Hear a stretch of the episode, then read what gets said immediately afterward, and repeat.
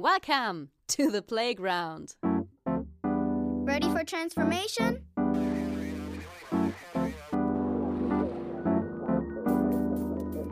Modcast, the Masters of Transformation podcast. Who says that doesn't work? And here is your host, Ingo Stoll.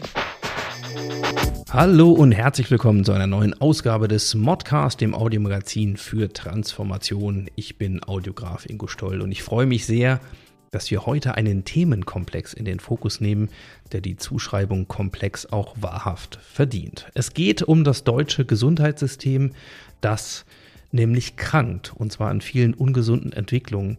Es ist einer der letzten großen undigitalisierten Bereiche und es bedarf dringend einer Transformation, und zwar eine, die weit über Digitalisierung hinausgeht. Mein heutiger Gast ist Mina Lütkens. Sie ist Gesundheitsaktivistin und sie hat den Verein Patients for Digital gegründet. Und darum soll es heute gehen. Ich verspreche euch, das wird eine spannende Folge und sie ist nichts für Feiglinge. Ich wünsche euch trotzdem viel Vergnügen. Hey, kurz bevor es losgeht, ein Dank an unseren Partner Haufe. Haufe ist ein echter Master of Transformation. Vor vielen Jahren hat sich das Unternehmen selbst komplett neu erfunden und erfindet sich bis heute immer wieder neu. Nach dem Motto Veränderung ist die Konstante. Auf newmanagement.haufe.de findet ihr spannende Hintergründe, Stories und Debatten rund um die Themen Organisationsentwicklung, Leadership, Learning und Development. Denn in einer unübersichtlichen Welt sind stetige Entwicklung und Innovationskraft die Schlüssel zur Zukunftssicherung. Nicht nur bei Haufe.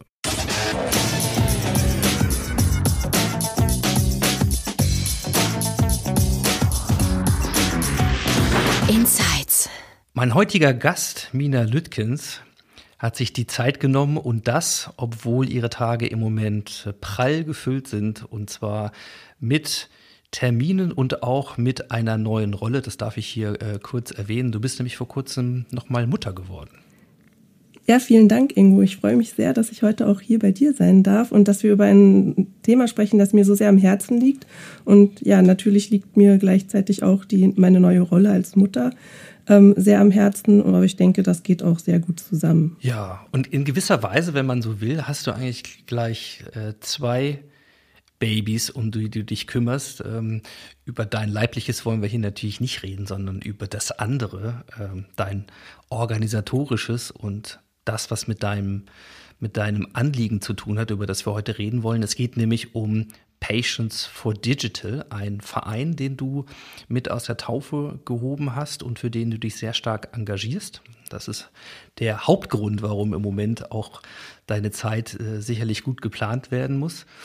Und wir reden über das höchste Gut von allen eigentlich, nämlich unsere Gesundheit. So, und das in einer sehr speziellen Form. Und zum Einstieg für die, die dich nicht kennen, also Patients for Digital, da bist du ähm, die Gründerin dieses Vereins. Ihr seid damit auch schon auf dem Weg, das Ganze Richtung ähm, Verband weiterzuentwickeln. Ähm, du bist selber, das sagst du über dich, im Grunde eine Aktivistin geworden für eine ja, für eine Andersgestaltung, für eine Transformation unseres Gesundheitssystems. Und du hast auch nach deinem Physikstudium den Weg in die Pharmaindustrie gewählt, also bist auch eine explizite Kennerin vieler Aspekte dieses, dieser Systeme, dieser Gesundheitssysteme und das nicht nur in Deutschland, sondern auch äh, über die Grenzen hinaus. Also viel, viel Wissen, viel Beobachtung, viel Erfahrung, die hier zusammenkommt.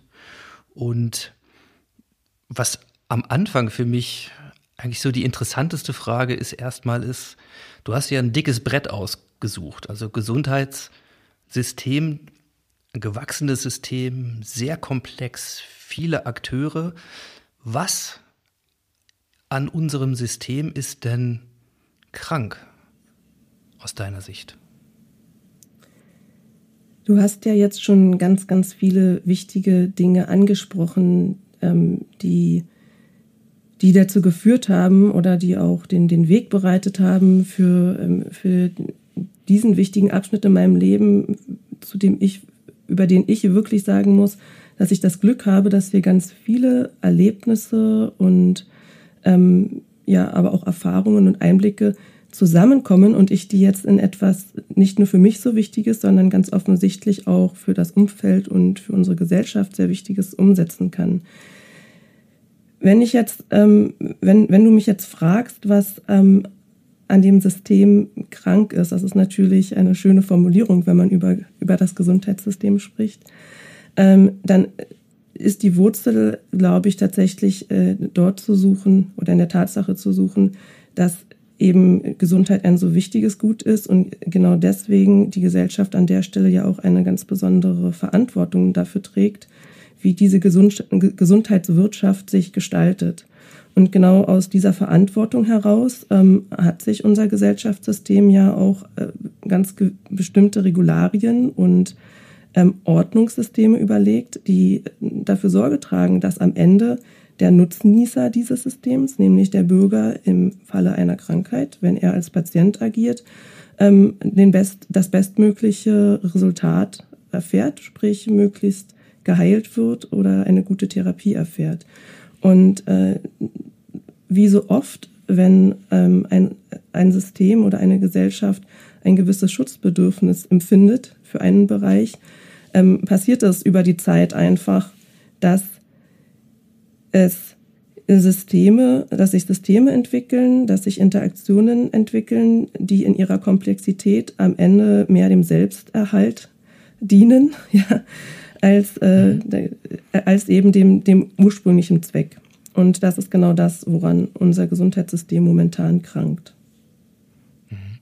Verstehe ich dich richtig, dass wir ähm, dann daran leiden, wenn man das mal so sehen möchte, oder das System ja damit, ähm, dass es, ja, was eigentlich, dass es überreguliert ist, dass es zu viele Player gibt, dass es zu langsam oder träge geworden ist. Was, was, ist, was ist das Problem oder die, die, die Hauptsymptome, die du so ausmachst aktuell?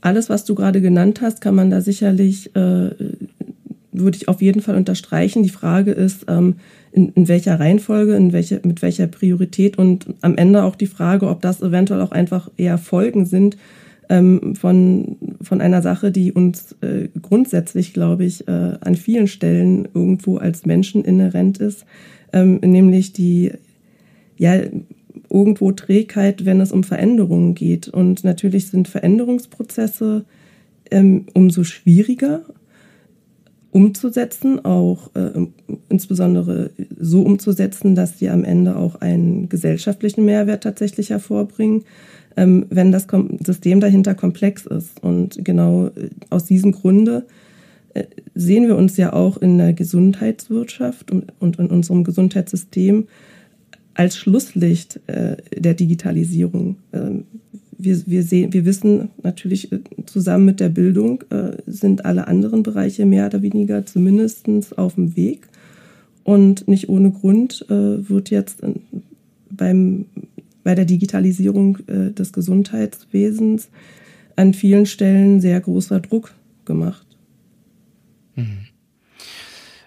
Lass uns da noch mal einen Moment bei bleiben, weil es zumindest den Versuch lohnt, im Umgang mit Komplexität sie zumindest ein bisschen zu beschreiben oder einzuordnen. Ich will es nicht zu sehr vereinfachen, aber ähm, also wenn wir über dieses Gesundheitssystem reden, ja, was für ein System ist das eigentlich und wer gehört dazu? Also was macht dieses System aus? Ich ich mag es eigentlich an der Stelle ganz gerne, wenn, wenn man, gerade weil es so komplex ist, vielleicht irgendwo auch wieder auf die Einfachheit äh, irgendwo zurückkommt, ähm, die, die dem irgendwo innewohnt. Und die Einfachheit an der Stelle ist, äh, ist, wir leben als Gesellschaft zusammen. Eine Gesellschaft besteht aus Individuen, ähm, bezeichnen wir sie jetzt mal als Bürger. Und äh, jeder einzelne Bürger hat zu einem bestimmten Zeitpunkt das Bedürfnis, geheilt zu werden.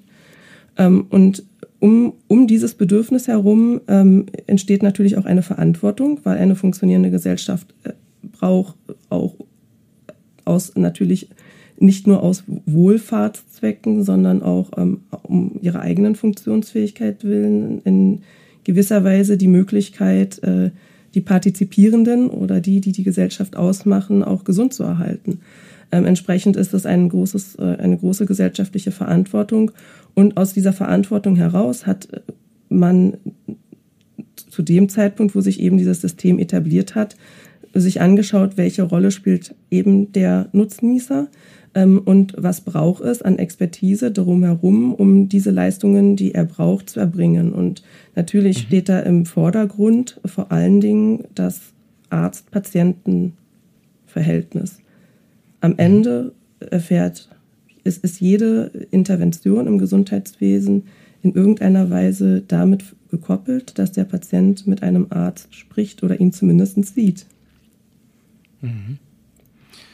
Klar, und dann drumherum braucht es vermutlich Medizin und äh, dann sind wir bei der, bei der Pharmaindustrie, also müssen wir Medikamente und äh, Therapien ähm, und diverse Dienstleistungen organisieren und das Ganze hat ja dann auch noch einen hohen regulativen Aspekt also mhm. diverse Behörden, Gesundheitsministerium und so weiter, also ein, äh, ein hochregulativer Markt. Mhm. Ähm, auch nicht, nicht zu vergessen natürlich die, äh, die Zahlerseite, das ist eigentlich auch ein ganz spannender äh, Begriff an der Stelle, weil das ja auch tatsächlich das ist, was verschiedene Gesundheitssysteme unterscheidet.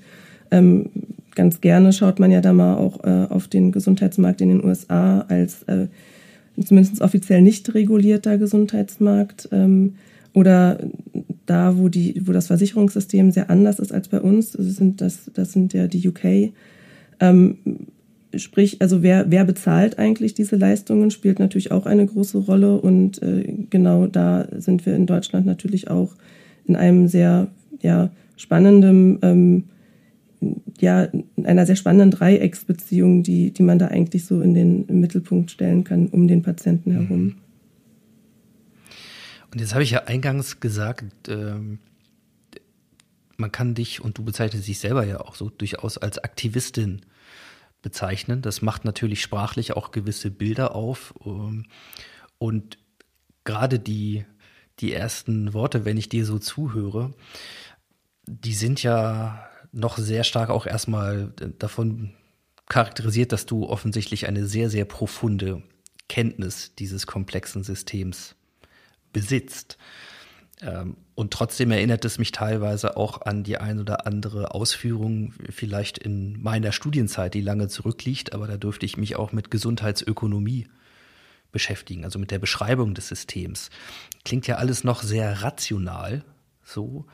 Ähm, ist es so? Also bist du sehr stark verstandesgetrieben herangegangen jetzt an so ein Projekt wie eine Vereinsgründung und das ist die logische Folge, um mitzubestimmen, um vielleicht eine Patientenvertretung zu organisieren und auf diesem Wege etwas zu verändern? Oder woher kommt, woher kommt dein Antrieb?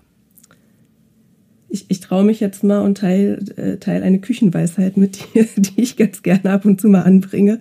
Ähm, in, das Herz liegt zwischen Kopf und Bauch. Ähm, man spricht ja eigentlich immer ganz gerne vom Kopf und, und, und dem rationalen, der rationalen Perspektive und dann irgendwo gibt es den Bauch. Ähm, ich glaube, dass äh, der schönste Ort, äh, um, um Dinge zu bewegen oder auch tatsächlich sich mit Dingen zu beschäftigen, ist das Herz und das liegt genau dazwischen. Und äh, entsprechend äh, ist, ist das ja genau, glaube ich, ein, ein ganz wesentlicher Aspekt, dass über meine über bestimmte Erfahrungen, die ich als Patient gemacht habe. Und da werden wir sicherlich auch noch mal drauf eingehen.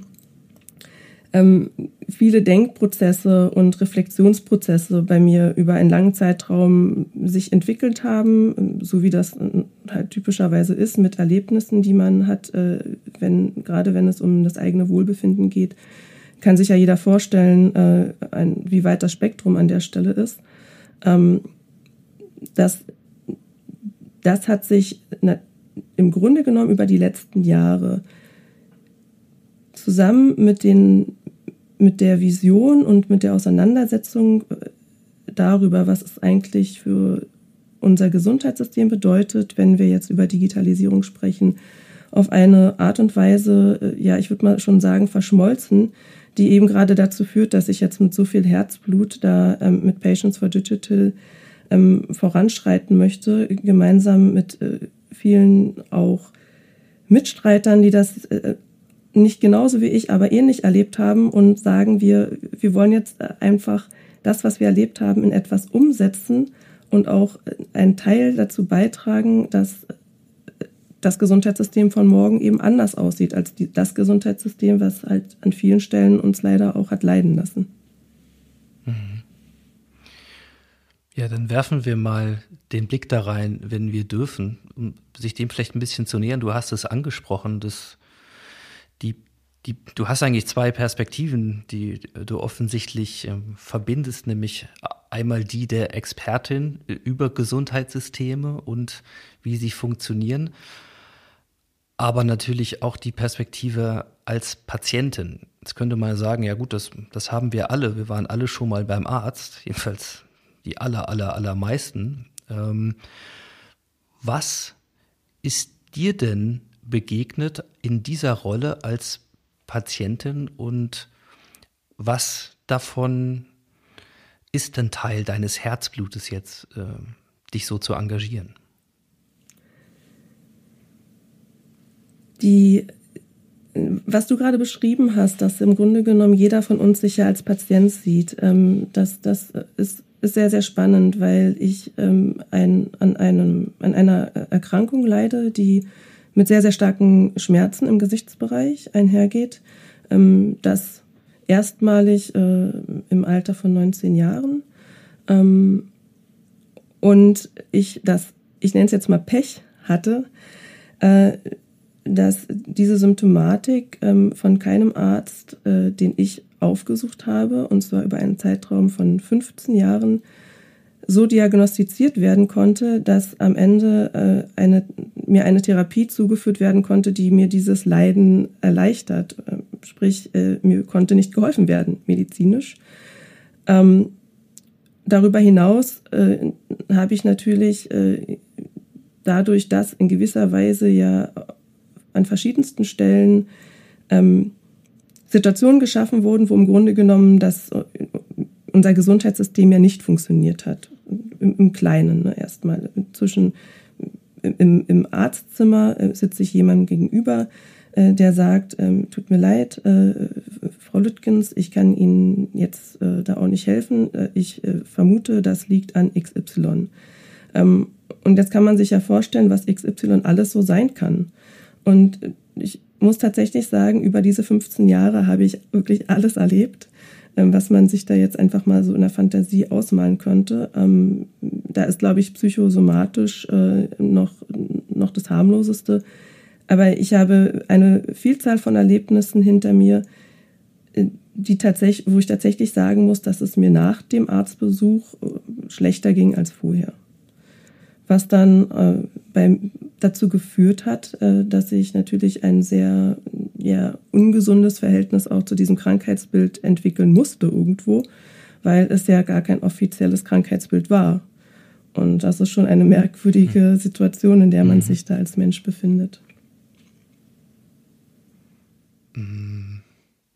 Also ich weiß nicht, ob ich mir das wirklich vorstellen kann. Ich kann das mal sozusagen empathisch versuchen, weil ich jetzt diese ähm, Erfahrung nicht gemacht habe. Ich würde sagen, so im weitesten Sinne mit so normalen Sachen halt beim Arzt aufgeschlagen bin.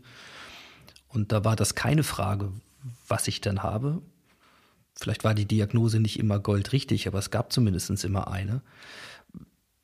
Was, ich, was macht das denn mit einem Menschen, wenn wenn du keine Diagnose bekommst über unfassbare 15 Jahre? In diesem, in dem Moment, äh, in dem man da natürlich als hilfesuchender Mensch, ähm, als Patient sich an, an jemanden wendet, ähm, in, in der Hoffnung natürlich Hilfe zu kriegen. In, in gewisser Weise ist äh, so ein Moment immer eine Offenbarung. Da das ist jetzt, glaube ich, nicht unbedingt ähm, beschränkt auf, äh, auf so typische tabuisierte äh, Krankheitsbilder. Man begibt sich ja in, in eine Gesprächssituation, die in irgendeiner Weise schon aus der Situation heraus bedingt nicht gleichwertig ist. Und das ist ja jetzt nicht per se schlecht. Ähm, natürlich ist es nur dann in dem Augenblick schwierig, wo äh, genau aus dieser Situation, Gesprächssituation heraus das Gegenüber aus unterschiedlichsten Gründen gegebenenfalls selber, äh, naja, in eine Reaktion hat auf ein, darauf, dass er keine Antwort weiß, die dazu führt, dass, äh, dass es im Grunde genommen auf den Hilfesuchenden selber zurückgeworfen wird. Ähm, es, sprich, äh, wie es sich anfühlt, es, es fühlt sich natürlich äh, demütigend an es, äh, man stellt sich selbst stark in Frage, man stellt die eigene Körperwahrnehmung stark in Frage, weil man ja irgendwann selber auch Schmerzen sind da natürlich, ne, aber äh, die, irgendwann fragt man sich ja auch, wenn jetzt jeder Mediziner sagt, äh, da ist nichts, äh, ähm, ja, na, sowas wie ein Phantomschmerz kann es auch nicht sein, weil ich habe noch alle Gliedmaßen und Körperteile.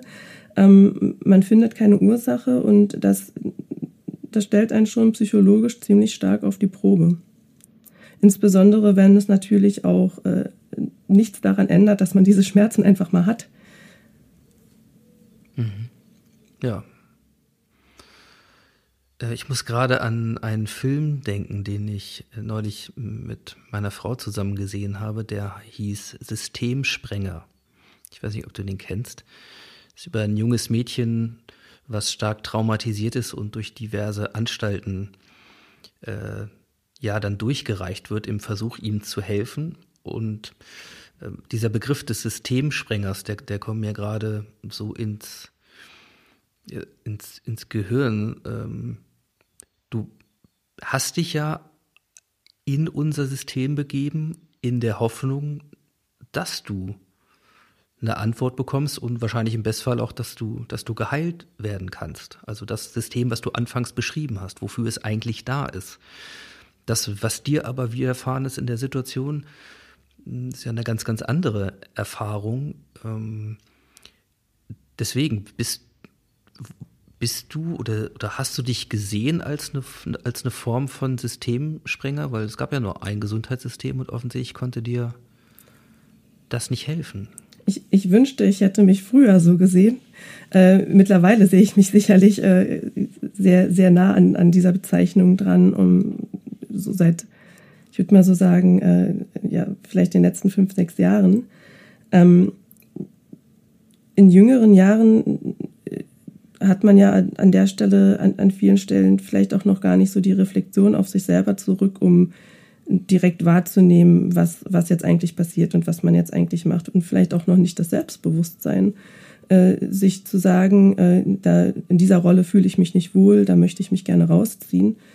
Ähm, gleichzeitig hat man natürlich, äh, ich habe ja damals jetzt auch nicht nur aus dem Erlebnis von Schmerzen bestanden, sondern mein Leben hatte auch ganz, ganz viele schöne und äh, aufregende Aspekte.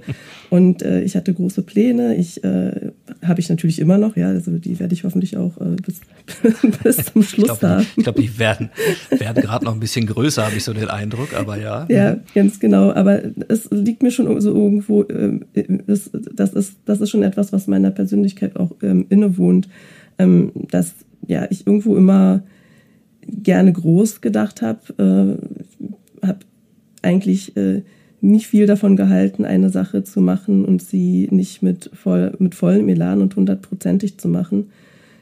Ähm, unglücklicherweise ist natürlich genau mit so einer Lebenseinstellung ähm, eine Sache, ein, eine körperliche Empfindung, äh, die ein im Grunde im Grunde genommen völlig ja in, auf sich al alleine zurückwirft, weil, wie gesagt, dafür es, es keinen Namen gibt und man, also ich irgendwann auch einfach äh, das ja wie so ein wie so ein Kropf ja als Makel irgendwo gesehen habe, den den ich auch selber überhaupt nicht einordnen konnte.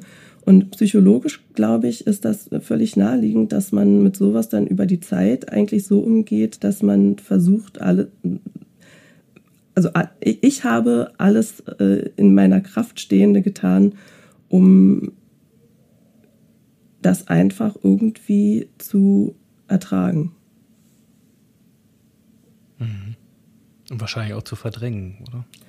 Ja, verdrängen ist, man kann es verdrängen nennen. Ne? Also äh, ich, ich muss schon sagen, ähm, wenn ich jetzt zurückgucke und, und auch an man glücklicherweise mittlerweile an der einen oder anderen Stelle etwas, was ja ich eine Weile eben als Makel irgendwo auch versucht habe, unter den Teppich zu kehren, doch auch mit einem gewissen Stolz betrachte, ähm, denke ich, ist es äh, schon eine bemerkenswerte Fähigkeit, die ich da entwickelt habe.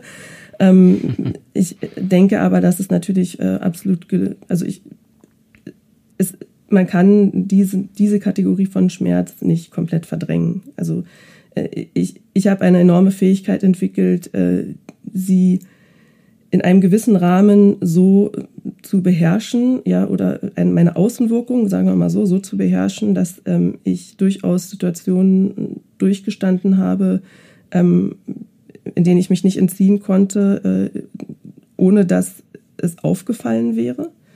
Äh, ich hatte dann durchaus äh, sehr, sehr ausgeklügelte Systeme, mich dann doch zu entziehen, wenn es nicht mehr ging. Ähm, auf jeden Fall habe ich geschafft, das äh, bis, bis zu meinem ja, 36. Lebensjahr, wenn ich mir jetzt richtig rechne, das ist immer, Alter verdrängt man immer gerne. ja. ähm, ich wollte gerade sagen, letztes Jahr, hm?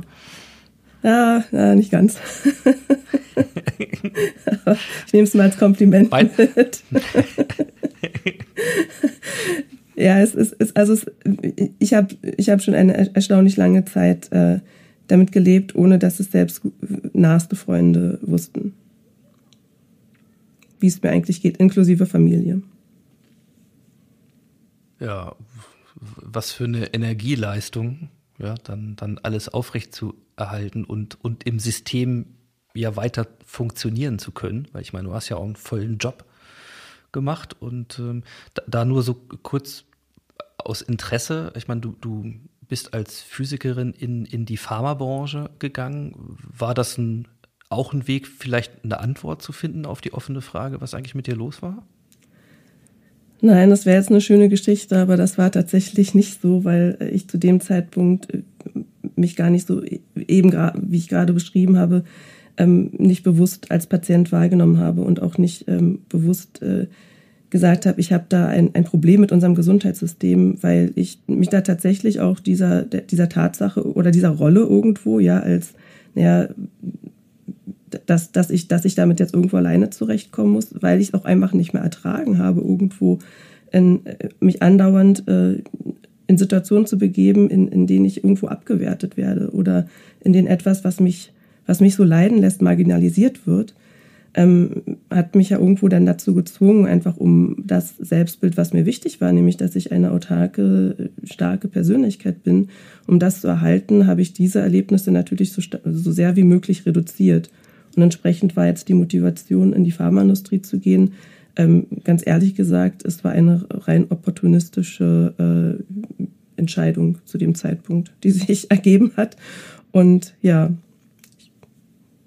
was am Ende sicherlich äh, unter der Rubrik jetzt äh, Schicksal natürlich aus heutiger Sicht äh, sich ganz gut gefügt hat.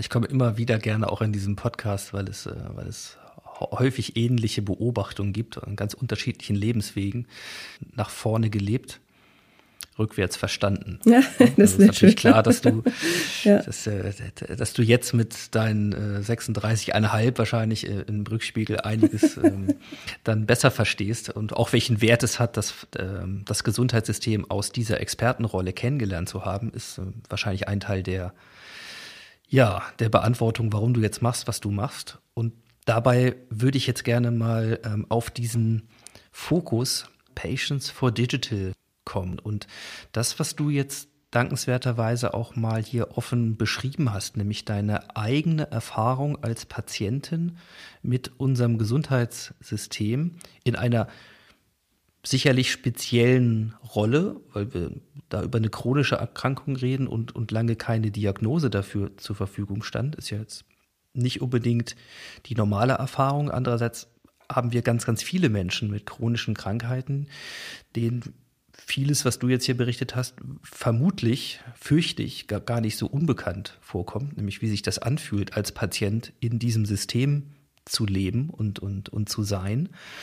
Ähm, aber der Verein heißt ja Patients for Digital. Das heißt, ähm, welche Rolle in, in deinem Leben hat denn äh, die zweite Hälfte gespielt, also Digitalisierung, das Digitale?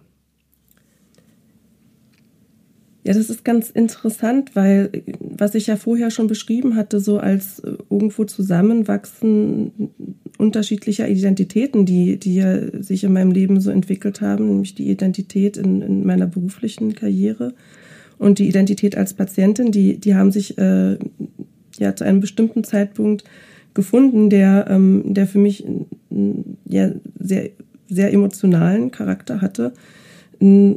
Und zwar ähm, in dem Augenblick, wo Digitalisierung sich in einer Branche oder in einem, ja, in einem Bereich anfängt äh, zu sortieren, äh, befasst man sich, wenn man beruflich dort unterwegs ist, selbstverständlich damit, was sich dort tut und was es für Chancen gibt. Ähm, und ich muss sagen, dass äh, es schon für mich von Anfang an etwas war, was mich mit einer gewissen Begeisterung auch geweckt hat. Ich habe äh, aber da vor allen Dingen neue Möglichkeiten, innovative Lösungen ähm, zunächst gesehen und auch die Möglichkeit, Dinge zu vereinfachen und ne, einfach so das, was man sich eben äh, zuerst unter dieser so einer digitalen Transformation vorstellt. Es wird jetzt irgendwo alles besser, schneller und äh, es gibt vielleicht auch neue Lösungen. Ja, eine dieser neuen Lösungen, die ähm, von der ich äh, schon ja ziemlich am Anfang eigentlich gehört habe zunächst mal, ist eine Diagnose-App nennt sich Ada Health. Ähm, hat der ein oder andere vielleicht auch hier schon mal von gehört. Ähm, ja, ich habe, ich glaube, auch sogar mal einen Vortrag von denen gehört, fand ich ganz spannend, ne, wie sich das dann wohl so etablieren wird. Äh, immer noch mit dieser Brille äh, des, der, der, beruflichen Frage, ne, was, was hat sowas für einen Impact ähm, auf, auf unser Gesundheitssystem. Und dann gab es eine relativ, äh, ja, für, für Eltern vielleicht alltägliche Situation. Ich habe ja noch einen älteren Sohn, der ähm, war zu dem Zeitpunkt, ich glaube, irgendwas zwischen zwei und drei Jahre alt, äh, war am Wochenende krank und dann erinnerte ich mich an diese App und dachte, äh, bei der Frage, müssen wir jetzt ins Krankenhaus oder wie arg ist das eigentlich? Normalerweise fängt man ja an zu googeln ne, und guckt so ein bisschen nach Symptomen, ist ja auch immer eine gute Alternative. Aber da ich gerade diese App im Kopf hatte, dachte ich, na dann ist es doch eine gute Gelegenheit, sie auszuprobieren. Ich habe sie ausprobiert und ne, was man dann eben so eingibt, äh, rote Pusteln, Fieber und ist ein bisschen, ein bisschen träge. Ja, und sie hat mir da auch sehr gut, äh, sie hat uns sehr gut geholfen, so Anhaltspunkte zu geben. Ich glaube, wir sind dann am Ende nicht ins Krankenhaus gegangen und haben gesagt, dass äh, den Stress sparen wir uns und das war auch genau richtig. Ähm, wenige Tage später fiel es mir dann wie Schuppen von den Augen, weil das ein Zeitpunkt war, ähm, wo ich mit Kollegen und Freunden, ähm, es war auch eine Kehrtwende für mich, über mein sogenanntes ähm, ja, schwerbehinderten Coming Out gesprochen habe, das, weil ich äh, mit meiner chronischen Erkrankung eben diesen Status habe. Man, man merkt vielleicht so ein bisschen, es fällt mir immer noch schwer, dieses Wort auszusprechen, weil es mhm. einfach so mhm. unglaublich stigmatisierend ist. Ähm, und äh, im Zuge von, von diesen Gesprächen äh, fiel es mir dann irgendwann wie Schuppen von den Augen, na Mensch, ähm, was hätte dann eigentlich die, diese App gesagt? Weil äh, bei diesen Gesprächen ging es natürlich auch äh, um, um das, was ich erlebt habe und wie ich das, wie ich diese Rolle als Patient empfinde, warum ich, warum es für mich ein Coming-out-Moment ist, der für mich wirklich ein, ein, ja, mich als Person in meinem Umfeld nochmal komplett neu positioniert und wie viel Angst ich davor hatte oder immer noch habe. Ähm, und natürlich hat es mich dann interessiert, was hätte diese App gesagt. Und ich muss sagen, ich bin, bin da mit, mit so einer ja, naiven Neugier rangegangen ähm, habe quasi die Situation simuliert, ne, wie, es, äh, wie es gewesen wäre, wenn ich so mit 19 Jahren äh, so eine App gehabt hätte und da so eingetippt hätte, wie es mir gerade ging. Ja, und dann sah ich das Ergebnis und das sah nochmal, das sah anders aus als das, was ich bei meinem ersten Versuch gesehen habe. Es war nämlich sehr, sehr eindeutig. Äh, ich habe nämlich genau ein Ergebnis bekommen und das war richtig. Und in dem Augenblick, ähm, ja, war ich ehrlich gesagt erschüttert. Puh. Und du hattest aber zu diesem Zeitpunkt schon jemanden gefunden, der dir eine Diagnose gestellt hat. Das heißt, es war jetzt, war das das erste Mal, dass du eine Diagnose bekamst oder war das mehr diese Diagnose von einer App zu bekommen, wo du jahrelang versucht hast, sie an anderen Stellen zu finden? Nee, es war tatsächlich ein, ein Experiment aus Neugier. Die Diagnose hatte ich glücklicherweise schon. Ähm, allerdings äh, bin ich an die auch vor allen Dingen dadurch gekommen, dass ich als äh, ja, in gewisser Weise selbstbestimmter Patient agiert habe und mich da sehr stark äh, hintergehangen habe, um dann am Ende glücklicherweise einer der Ärzte, Professoren ähm, ausfindig zu machen, ähm, die, die, für die man wirklich eine Lanze brechen muss, ja, ähm, weil sie wirklich, glaube ich, die, die sind, die ihre Rolle an, an der Stelle voll und ganz ausfüllen. Das war damals dann der Professor Göbel in Kiel. Ähm, für mich auch ein ganz, ganz wichtiges Erlebnis gewesen, natürlich, ne? dieser, dieser Moment der, der Erstdiagnose. Äh, und gerade mit, mit, diesem, mit diesem Erlebnis äh, im Hinterkopf, ne? was, was es eigentlich für ein Erlösungsmoment ist, wenn man ähm, eine Diagnose erhält, die dann ja auch dazu führt, dass man Therapien zugeführt bekommt, die einem helfen können und das, das Leben oder die Lebensqualität natürlich enorm verändern zusammen mit der äh, mit dem Erlebnis von so vielen Jahren eben, in denen mir das nicht zugute kam. Das, das Ganze äh, kondensiert sich dann in diesem einen, in, in diesem einen im, Grunde genommen so ein bisschen profan erstmal sich anhörende Moment. Ich gebe was in die App ein und guck mal, was bei rauskommt. Ne? dann steht da dieses eine Ergebnis und ich äh, hatte ja vorher schon so ein bisschen beschrieben, wie ich ja irgendwo auch gezwungen war ähm, oder mich gezwungen fühlte, äh, sehr ja, mit, mit diesem Leiden irgendwo ähm, auf eine Art und Weise umzugehen, die ja letzten Endes mir nicht nur viel abgefordert hat, sondern mein Leben natürlich ganz signifikant auch mit beeinflusst hat. Und sei es, dass ich natürlich viele Entscheidungen auch davon abhängig machen musste. Man sicherlich nach außen anders äh, mit, mit einer anderen Rechtfertigung, ne? aber es ist natürlich schon immer im Hinterkopf gewesen, ganz abgesehen vielleicht auch von der ein oder anderen Prüfung, die verschoben werden musste. All diese Dinge, ne? die, die man äh, ne, erlebt, wenn man Momente hat, in denen man anfallsartig ausfällt, um es mal so ganz klar zu sagen. Ja, und äh, ich, ich habe ja selber eine, ich würde mal sagen, sehr willensstarke äh, Art und Weise entwickelt, äh, damit umzugehen. Das äh, gelingt sicherlich auch nicht jedem. Ähm, da gibt es auch sehr lustige Anekdoten zu, ja, wie weit das teilweise ging. Ähm, in, mit dieser Willensstärke, die ich da äh, die mir da zugute kam. Ja, und Willensstärke ist ja nicht immer was Gutes. Ne? Manchmal artet es ja auch in Trotz aus. ähm, Keine Ahnung, wovon das geht. Aber mit dieser, mit dieser Willensstärke ging einher, dass ich äh, mir eigentlich in kaum einen Augenblick, eigentlich keinen Augenblick erlaubt habe, in, in dem sowas wie Selbstmitleid oder äh, ähm, ja, ein, ein Anflug von, ich sehe mich jetzt selber mal in der Opferrolle oder so aufkam. Ähm, ja, und in diesem profanen Akt, dass ich äh, gebe mal meine Symptome in eine App ein und äh, stelle fest, diese App hätte mir gesagt, äh, wie sich das Ganze nennt. Und ich hätte schauen können, wo sitzt der Experte, die, und die gab es damals auch schon. Und hätte mich dann natürlich auf den Weg durch halb Deutschland gemacht, um, um diesen Experten dann auch äh, zu, zu konsultieren. Ähm, dieser profane Augenblick hat mich erschüttert und es war das erste Mal, dass ich tatsächlich dieses Gefühl hatte von Selbstmitleid. Selbstmitleid klingt jetzt so negativ, also was ich damit meine, so, man, man, kennt ja diese Momente, wo man auf einmal ganz viel sieht in einer Sekunde. Ich hatte in einer Sekunde die, das große Fragezeichen oder diese große, äh, die, das Bild vor Augen, was hätte, wie hätte mein Leben anders sein können, wenn ich diese App gehabt hätte mit 19 Jahren. Mhm. Ja.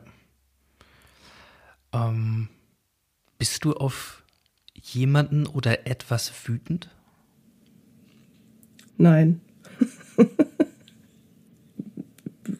kann ich eigentlich ziemlich spontan mit Nein beantworten. Ich wüsste nicht worauf, weil letzten Endes, letzten Endes ist, äh, sind ja Ärzte an der Stelle äh, irgendwo auch, ich, ich, ja, ich sag's jetzt, ich, ich sag's jetzt mal so gerade heraus, Opfer des Systems. Mhm. Das heißt nichts mit Halbgöttern in Weiß. Naja, sie, sie werden jetzt so Halbgöttern in Weiß erzogen von uns, vom, vom Bildungssystem und vom gesellschaftlichen Bild, was man von Ärzten hat, was von ihnen erwartet wird. Wie sie sich natürlich aber entsprechend irgendwann nach einer gewissen Zeit in diesem System ja naheliegenderweise auch selber sehen. ich glaube, und das ist eben das Schwierige daran. In so einer einzelnen Situation ist das dann natürlich irgendwo ähm, ja sicherlich so, dass man rausgeht und sagt, ähm, dem fehlen jetzt aber einige zwischenmenschliche Kompetenzen. Ähm, auf der anderen Seite kann man es ja irgendwo auch nachvollziehen, dass äh, dieser Mensch auf der anderen Seite, ja, der eben auch Opfer dieses Systems ist und irgendwo ja auch durch, durch die ein oder andere wahrscheinlich ähm, schwere Mühle gegangen ist in seinem Leben äh, oder seiner Ausbildung. Äh, das, die universitäre Ausbildung zum Mediziner in Deutschland ist, ist sicherlich äh, eine der verstocktesten und äh, ja reaktionärsten, wenn ich das jetzt mal fast schon so nennen kann, ja, die man, die man so finden kann. Ähm, ja, so ein Mensch äh, findet sich eben irgendwo am Ende auch in einer Rolle wieder, der er dann versucht zu entsprechen. Und wenn in diesem, auf diesem ganzen Weg nie eingeräumt wurde, äh, man kann sich auch einfach mal hinstellen und dem Patienten sagen, ich weiß nicht mehr. Mir wurde übrigens berichtet, es gibt solche Ärzte. Äh, ich muss tatsächlich sagen, mir ist das noch nie passiert. Also, aber ich hatte jetzt erst vor kurzem, äh, vor zwei Tagen hat mir jemand gesagt, dass, dass ihm das tatsächlich passiert sei ähm, und dass, äh, dass die Ärztin ähm, dann äh, ja gesagt hätte, sie wüsste jetzt nicht und sie müsste sich da nochmal belesen und äh, irgendwie versuchen, Kollegen zu befragen. Also, das muss ich ja auch nochmal sagen. Ja, und was für Konsequenzen das hat. Ich meine, der eine oder andere ähm, kennt das Ganze, weil wir häufiger auch im Modcast mal über Führung zum Beispiel reden oder Leadership. Ja, so. Und da kommen wir ja auch aus einer Welt, wo der Vorgesetzte, die Vorgesetztin äh, quasi verdammt war, die Antwort zu wissen. Ne? Man muss ja entscheiden, mhm. weiß also mehr äh, als die Angestellten, sonst wären die ja Chef, ne? so ungefähr. Ja. Und diese, diese verkrude Vorstellung und welche Stilblüten sie treibt, äh, bricht ja auch langsam erst auf, dass es völlig in Ordnung ist, auch in dieser Rolle als Vorgesetzter oder als Experte sagen zu dürfen. Ja? Das weiß ich nicht. So, und ähm, da hat das aber in der Regel andere Konsequenzen. Und nicht so, da geht es vielleicht um Geld und es mag auch um, um materielle Schicksale gehen oder ähm, um Investments, was auch immer. Ja? Aber im Grunde ähm, in deinem Fall äh, und vielen anderen kann man ja klar ablesen, wenn wir im, im medizinischen Bereich dann darüber reden, dass irgendwas nicht gesagt wird ähm, oder falsch gesagt wird, dann hat das noch viel gravierende Konsequenzen in diesem Bereich. Und ich, ich nehme das mal kurz zum, zum Anlass, äh, weil das, was du, was du hier berichtet hast, sowohl aus deiner Rolle als Expertin innerhalb des Gesundheitssystems, als auch aus deiner ganz persönlichen Erfahrung ähm, in, in deinem Lebens- und, und, und Leidensweg, ja, dann gibt es also diesen Moment, wo diese App dir zu deinem Zeitpunkt die bekannte Diagnose, aber im Grunde einfach so ausspuckt und, und dieser Sekundenmoment, wie hätte dein Leben anders laufen können, wenn es diese App ähm, schon früher gegeben hätte. Wenn ich da nochmal einsteige und du heute diesen Verein in Gründung hast, Patients for Digital, worum geht es euch? Weil du hast ja nicht den Weg gewählt, eine, ich sag mal, eine Selbsthilfegruppe zu organisieren, die sich mit genau deinem Krankheitsbild auseinandersetzt, mit anderen Betroffenen, sondern das ist ja viel, viel größer. Ich habe eingangs gesagt, das ist, also du hast es ja gerade nochmal gesagt, das tangiert so ein dickes Brett an sich schon wie Bildung ja, nochmal und, und packt dem nochmal eine Komplexitätsstufe obendrauf. Dieses Gesundheitssystem mit all seinen Playern, mit all seinen gewachsenen Strukturen, das möchtest du ja verändern. Also wo setzt Patience for Digital an? Was wollt ihr? Ich, ich greife mal diesen, diesen äh, Urknallmoment auf, äh, den, den wir jetzt auch äh, schon beleuchtet haben. Ähm, die erste Sekunde war eben diese Erschüttertheit. Äh, und äh, ich glaube, da ist vielleicht der Urknall sogar ein ganz schönes Beispiel für. So, was, was danach kam, da, danach hat, haben sich ganz, ganz viele Dinge in meinem Kopf vernetzt. Also es, es war wie so ein, wie so ein äh, ja, fast schon Erweckungsmoment, weil ganz viele Themen, mit denen ich vorher mich beschäftigt habe, die ich versucht habe zu verstehen, was eben Digitalisierung bedeutet, speziell auch äh, für, für das Gesundheitssystem, was es an neuen Wegen gibt. Ähm, auf einmal ist, ist mir klar geworden, äh, dass es um etwas Größeres geht, nämlich um die Möglichkeit, den Patienten eine andere Rolle in diesem System zuzuweisen.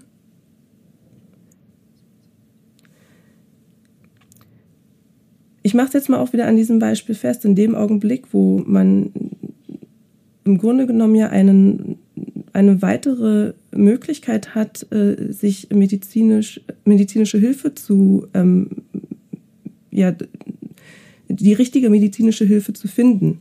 Ähm, die, die löst ja eine Situation ab, in der ich als Patient erstmal in einer kompletten Abhängigkeit im Grunde genommen auch von den Ärzten stehe, äh, die ich, die ich aufsuche.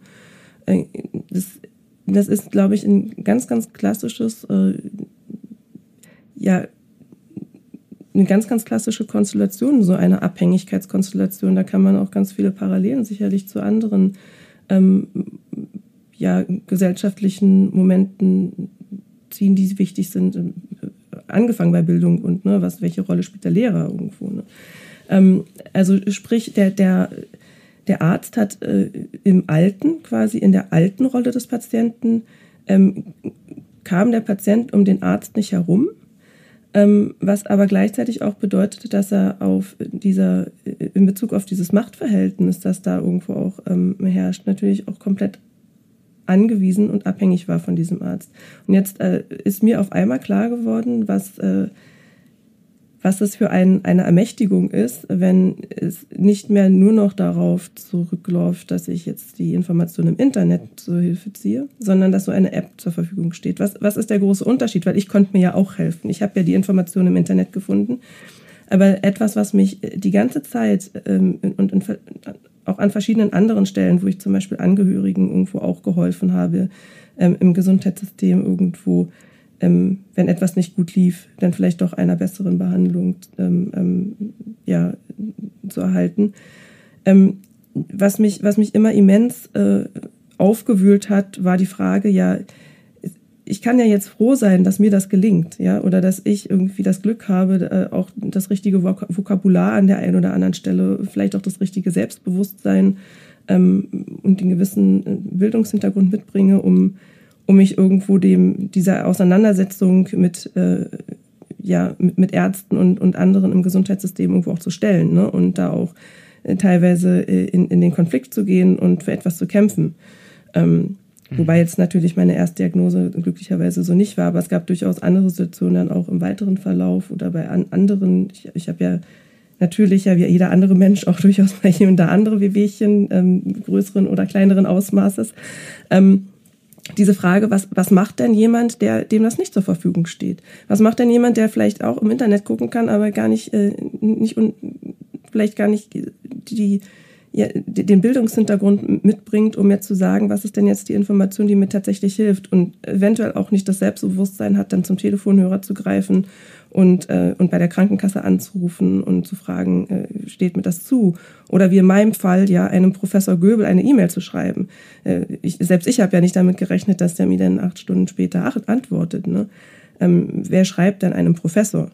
Also da, da muss äh, entweder viel Leid sein oder, oder, oder die Kombination von Leid und Selbstbewusstsein irgendwo. Und dieses, das war, das war die Erkenntnis, dass so eine App das natürlich erleichtert. Ne? Also das es ermöglicht dem Patienten ähm, eine, eine selbstbewusstere und selbstbestimmtere Rolle einzunehmen im Gesundheitssystem. Mhm. Jetzt versuche ich da mal ein bisschen tiefer reinzuleuchten und vielleicht äh, stechen wir damit auch so ein bisschen in die diese Digital Health Bubble, ja, so, ähm, also ich hoffe, dass wir nicht zu, zu buzzwordig werden, aber also, wenn wir mal, wenn ich mir versuche mal vorzustellen, du hast ja beschrieben, wie das abgelaufen ist, was ist dann diese App? Ja, dann reden wir hier über eine Kombination verschiedener Technologien, also ein einfacher Zugang über ein Smartphone, eine Oberfläche, mit der man möglichst intuitiv äh, arbeiten kann, mit der man auch möglichst natürlich sprechen oder Dinge eingeben kann, die aber in der Lage ist, eine Übersetzung zu machen zwischen dem, was ich da beschreibe und Symptomen. Und dahinter sitzen dann Big Data Ressourcen. Ja, also ich sag's mal, wir vereinfache es mal. Wir haben also eine künstliche Intelligenz, wir haben einen, einen riesen Rechner, ein Cloud-Netzwerk, unbegrenzte Rechenleistung, unbegrenzte Information. Das heißt, alle Diagnosen, alle dicken Bücher, die ich bei jedem Arztbesuch bei meinem Hausarzt immer noch hinter ihm in, der, in dem Schrank sehe, zu allen möglichen Krankheitsbildern und Symptomen. Das heißt, alles Wissen, was da drin ist, was, wie, wann, was sein könnte, all das steckt letzten Endes in dieser App und ähm, ist ja so ein bisschen das Versprechen auf, ja, ähm, auf den Zugriff, auf den einfachen Zugriff allen medizinischen Wissens, was die Menschheit kollektiv im Bestfall bislang so angesammelt hat, aus dem sich ja auch Ärzte und, und andere bedienen müssen. Oder, oder was, was ist das digitale Potenzial, was du da siehst? Du hast jetzt natürlich sehr große Worte gewählt dafür, um das zu beschreiben. Ich, na, natürlich äh, ist, ist das das Wesentliche, ne? dass, äh, dass wir eine ganz äh, neue Möglichkeit haben, Daten zusammenzuführen und entsprechend auch ganz, andere, ja, ganz, ganz andere Schlüsse irgendwo auch und ganz andere Erkenntnisse ziehen können.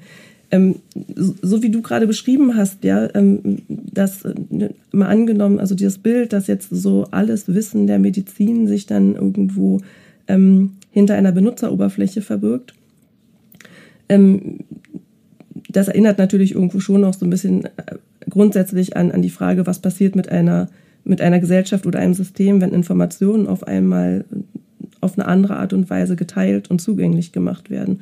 Ich glaube, dass das, das ist auch genau das, was passiert. Das, das Interessante ist nur, dass ähm, gleichzeitig eine andere Hürde ab, gebaut werden kann, nämlich die Hürde des vermeintlichen Expertentums. Also genau die mhm, genau. Hürde, ne, die die Trennung äh, so, so stark gemacht hat, auch in der Vergangenheit.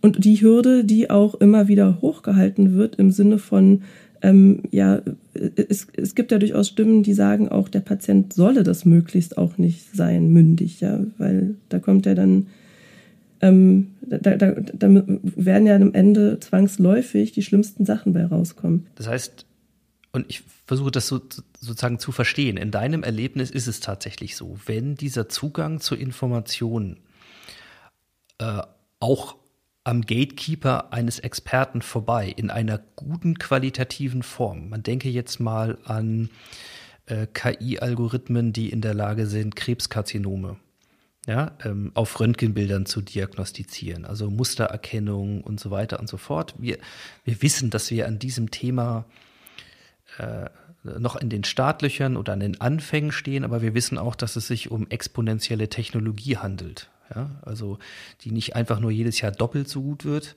ja, sondern das geht ja, das geht weiter. Gott sei Dank, nach Corona braucht man ja niemandem mehr erklären, was exponentielle Verläufe sind. Das haben wir jetzt alle gelernt. Ne? So. Also unabhängig davon, dass wir da heute noch nicht sind, aber wir sind auf dem Weg und es ist durchaus vorstellbar, dass wir in nicht allzu ferner Zukunft über solche Systeme verfügen, die ich auch als normaler Patient, wann immer ich das möchte, für mich oder meine Angehörigen oder wen auch immer oder aus Neugier befragen kann und dann durchaus valide Diagnosen bekomme. So. Ähm, das ist ja ein technologiegetriebener Ansatz, dieses System zu verändern, wie ja viele andere auch. Also nur die Parallelität zum ähm, Investmentberater ja, oder Anlageberater bei einer Bank ist eh klar. Es ist heute schon so, dass äh, bei Umfragen äh, Leute bei der Frage, würden sie lieber ihrem äh, Bankberater ihr Geld anvertrauen oder IBM Watson, ja, um jetzt mal eine Referenz zu nennen, also ein Superrechner mit ganz viel Information, ja. Wer wird besser prognostizieren, wie sich die Börsen entwickeln? Dann sind heute schon viele Leute, das haben wir ja gelernt mittlerweile, eher beim Algorithmus ähm, als noch beim Bankberater, weil wir wissen, kein Mensch kann das alles im Kopf haben. Genau wie alle Diagnosen nicht da sein können. So. Ähm, geht es euch im Verein jetzt darum, diese Technologien zu unterstützen, weiter bekannt zu machen, in der Nutzung voranzubringen? Oder wo habt ihr, ich hänge immer noch ein bisschen an dem Thema Patience for Digital. Also es ist ja kein, kein Health-Startup, ja, ähm, was du da gründest, sondern ein Verein in dieser, ja, in, in, in, in dieser Verbindung zwischen Mensch und digitaler Technik. Also wo wo setzt ihr an, um das System, ja, das kann man ja durchaus sagen, so wahrscheinlich zu, zu revolutionieren? Also es geht ja hier nicht um ein bisschen Kurskorrektur, wenn ich das richtig verstanden habe. Mhm.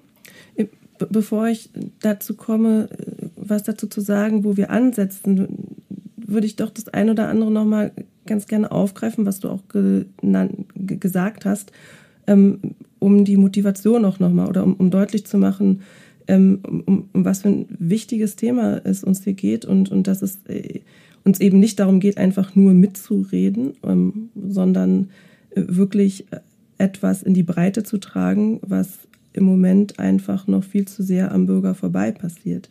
Ähm, du, du hattest angesprochen, wir, es geht hier um, um exponentielle Technologien.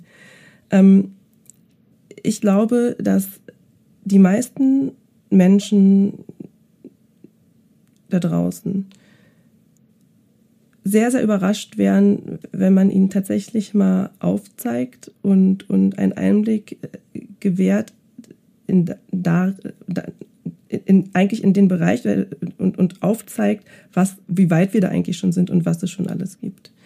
Ähm, also ist die, die Frage, an welchen Stellen greift KI eigentlich in unser Leben ein, ähm, im Allgemeinen ist, geht so und so schon zu viel am Bürger vorbei. Ähm, aber speziell äh, auch im Gesundheitsbereich äh, ist im Grunde genommen die Technologie da. Ich, ich äh, habe an einem äh, Webinar, Webinar teilgenommen ähm, mit Zielgruppe amerikanischem Markt, wo Amazon Web Service äh, ihre, ihre Cloud-Lösung ähm, eLab E-Lab heißt es, glaube ich. Ja. Ähm, bin mir gerade nicht mehr so sicher vorgestellt haben und danach auch mit Use Cases. Also das ist im Grunde genommen so, so ein, wie, wie Amazon ja auch für den E-Commerce-Bereich so, das ist ja, das, da, da ist es ja auch ihr, eigentlich ihre Haupteinnahmequelle, so sogenannte Web-Services zur Verfügung zu stellen. Und das, ja, weiten die natürlich jetzt auch auf den Healthcare-Bereich aus, durchaus auch schon kommerzialisiert, ähm, mindestens in den USA. Ähm, da wird eben gezeigt, was, was das kann. Und im nächsten Augenblick äh, oder im nächsten Schritt gab es dann Use Cases. Und dann wird eben gezeigt, wie eine Versicherung ähm, auf, mit, mit Hilfe bestimmter äh, ja, Daten, die in den USA sind, ist, ist das Ganze ja auch nochmal anders äh, aufgesetzt und etabliert. Ne? Da gibt es ja durchaus ähm, Leistungserbringer, die gleichzeitig auch Versicherer sind und äh, also alles aus einer Hand kommt. Dementsprechend gibt es eben diese äh, Riesendatenpools, ähm, auch die äh, völlig außerhalb der Einflussnahme des Patienten in, in, einer Hand liegen. Und darum kann man diese Sachen da wunderbar ausprobieren. Ähm, sprich, äh, da wird gezeigt, wie man quasi ähm, frühzeitig über diese, über diese Datenpools mit entsprechenden Algorithmen, die man anhand von vorher definierten Parametern trainiert, ähm, sagen kann, dass während der Versicherte wohlgemerkt, es ging um Versicherte, ähm, mit, sehr mit einer sehr hohen Wahrscheinlichkeit in zwei Wochen ins Krankenhaus muss wegen eines Herzinfarktes. Und da, dass es doch sehr vorteilhaft sei, dass man dann rechtzeitig oder ne, quasi jemanden vorbeischicken könnte, der dafür sorgt, dass äh, Maßnahmen ergriffen werden, damit das nicht passiert, weil es kostet ja Geld. Ähm, letzten Endes ist es äh, ja so profan es klingt, genauso wie man bei jedem, allen großen technologischen Fortschritten sich immer die Frage gestellt hat, was ist eigentlich der Mehrwert und was ist das Risiko. ähm, ist natürlich hier, weil es um Gesundheit geht, der Fokus auf den Mehrwert ganz, ganz wesentlich. Wir dürfen dabei aber auch nicht vergessen, dass es äh, durchaus einen großen Einfluss darauf hat, in wessen Hände am Ende und mit welchem, welcher Einflussnahme ähm, oder mit welcher Einflussnahmemöglichkeit unserer Gesellschaft sich diese Technologien etablieren und entwickeln. Und da sie nun mal schon da sind, ist jetzt im Moment der Augenblick, wo es wichtig ist, dass wir ja im Grunde genommen über eine, ich würde schon fast sagen, Grassroot-Bewegung äh, nach außen tragen, was da, was da eigentlich auf der Straße liegt für uns Bürger, für uns Patienten. Welche, welches, welches Zukunftsbild wollen wir denn haben später in unserer Gesellschaft in Bezug auf das, was uns allen doch am allernahesten ist, nämlich unsere Gesundheit? Ich denke, es ist etwas, ähm, es gibt kaum etwas, äh, über das es äh, uns mehr am Herzen liegen, bei dem es uns mehr am Herzen liegen sollte, äh, dass wir da ein, ein wesentliches Mitspracherecht haben und vor allen Dingen auch Transparenz und Handlungsmacht darüber, was mit und darauf läuft es ja letzten Endes hinaus bei Digitalisierung, was mit unseren Gesundheitsdaten passiert. Und dass sie am Ende dazu führen, dass es äh, bessere Lösungen gibt und ein dass die Versorgung für uns Bürger, für unsere Gesellschaft verbessert wird und nicht nur effizienter gestaltet wird oder kostengünstiger. Hast du das Gefühl, wir stecken da äh, wie in der Aufklärung ähm, bei Kant es ja so schon heißt, in einer, äh, in einer unverschuldeten Unmündigkeit? Äh, dieses Systems, das, wo wir uns so gut eingerichtet haben, dass wir bestenfalls noch denken, naja, der medizinische Fortschritt hören wir ja auch dieser Tage äh, ständig, ne? Äh, Impfstoffentwicklung, also das, das wird schon reichen. Und dann gibt es ja noch eine Interessenvertretung der Patienten vielleicht und, ähm, und fertig. Also nach dem Motto, was hat das mit mir zu tun? Oder wo siehst du uns da? Ja, es ist, ist äh, ganz, ganz, ganz, wunderbar, dass du das anbringst. Ähm, ich denke, man, ich benutze manchmal ganz gerne den Vergleich äh, der Digitalisierung im Gesundheitswesen mit dem Buchdruck für die Aufklärung. Es ist, erst, es ist im Grunde genommen erstmal ein, ja, ein, ein Hebel, der etwas in Bewegung setzen kann. Ähm, er setzt aber eine ganze Menge in Bewegung und nicht nur automatisch die, ich sage jetzt mal, intellektuelle Befreiung äh, der, der Bürger ähm, setzt vor allen Dingen auch erstmal in Bewegung, dass äh, gerade die Institu Institutionen und die Akteure, die ich beschreibe es jetzt mal so ein bisschen aus diesem, ähm, aus, aus, mit, mit den Begrifflichkeiten, wenn wir jetzt schon bei Philosophie sind, ja, ähm, ähm ich, ich, bediene mich jetzt mal so der Begrifflichkeit also von, von Frankfurter Schule und, und aus, aus dem hegelischen Bereich eher so in so einem äh, Herrschaft-Knechtschaft-Verhältnis, ja, äh, ist, ist natürlich in dem Augenblick der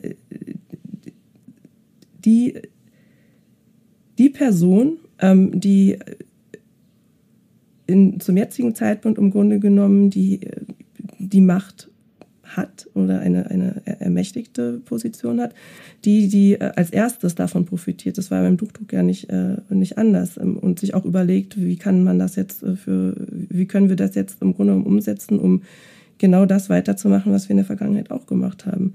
Ähm, ob dann am Ende aber das äh, so, so weit um sich greift, ja, dass, die, dass dieser gesellschaftsumwälzende äh, Faktor oder das Potenzial, ja, dieses das gesellschaftsumwälzende Potenzial verstanden wird und dann auch genutzt wird und äh, da, das Selbstbewusstsein im Grunde genommen in den Gesundheitsmarkt hineingetragen wird äh, von, von uns Bürgern, das hängt natürlich ganz stark davon ab, dass wir überhaupt erst verstehen, dass wir diese Möglichkeit haben. Und äh, da ist einfach im Moment ein, ein, eine immense Lücke.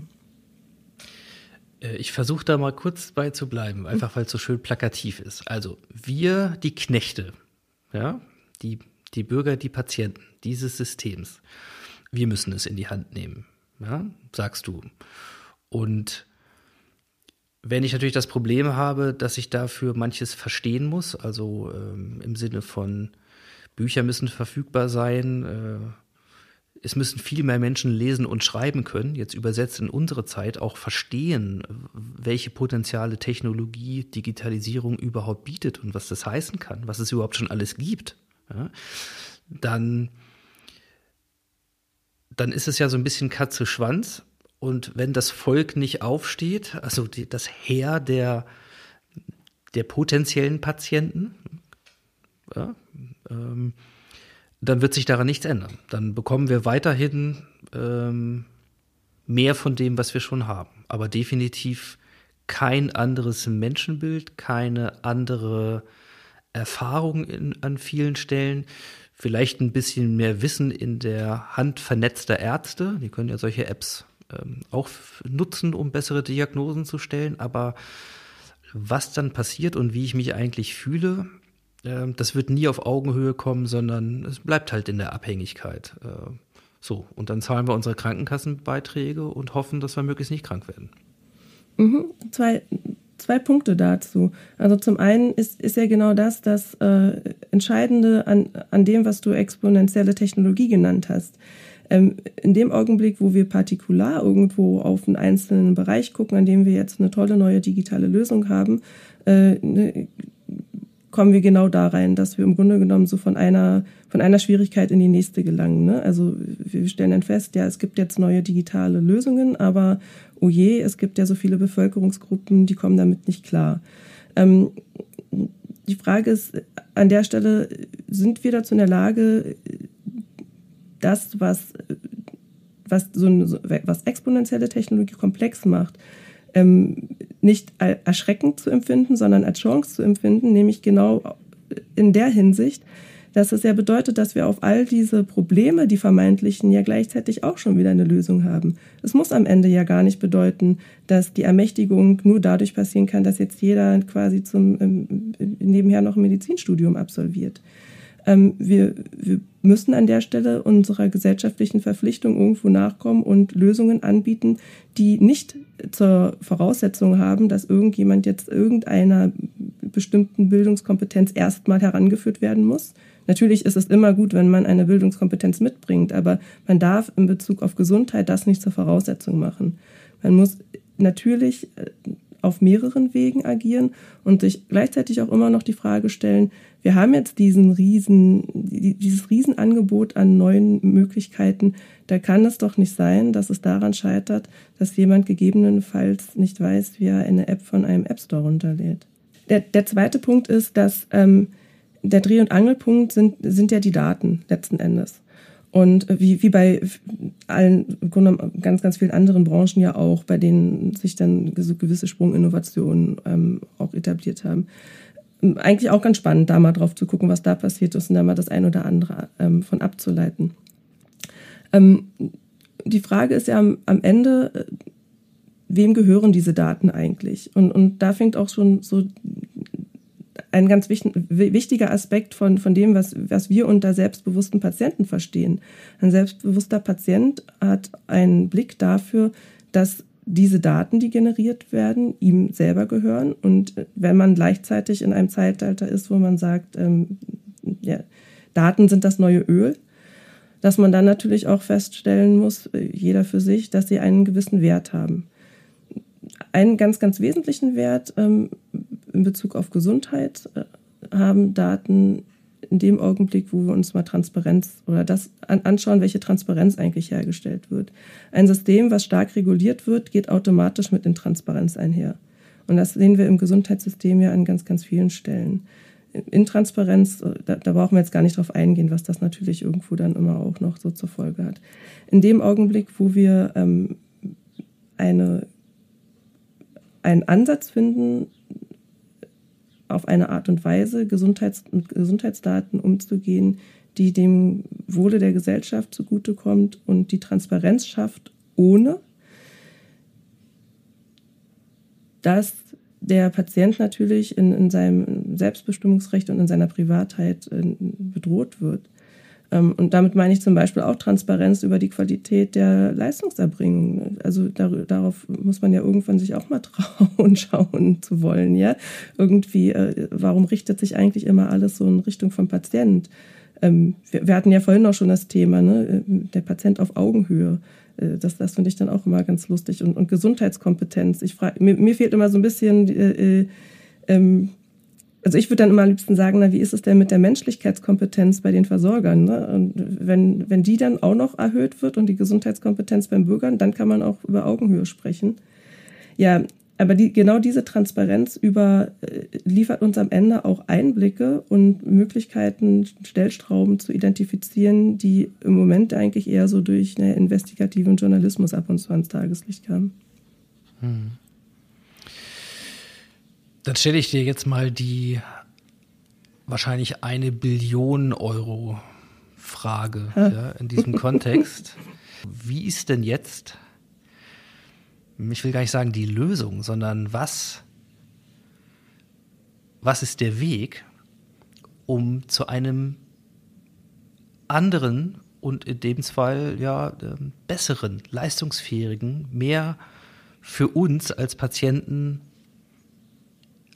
als, als wirklich Heilung bietendes System äh, zu funktionieren. Was ist der Weg? Das, ich, ich hatte ja vorhin schon angesprochen, dass, äh, oder angebracht, dass es in, sich durchaus lohnt, auf all die anderen Bereiche, die so einen, den wesentlichen Digitalisierungsprozess schon hinter sich haben, auch mal zu schauen und zu, so, so zu überlegen, was, was könnte, was für Parallelen oder was für Ähnlichkeiten könnte, könnte man dann eventuell äh, in zehn Jahren dann ähm, im Gesundheitswesen dann auch festgestellt haben.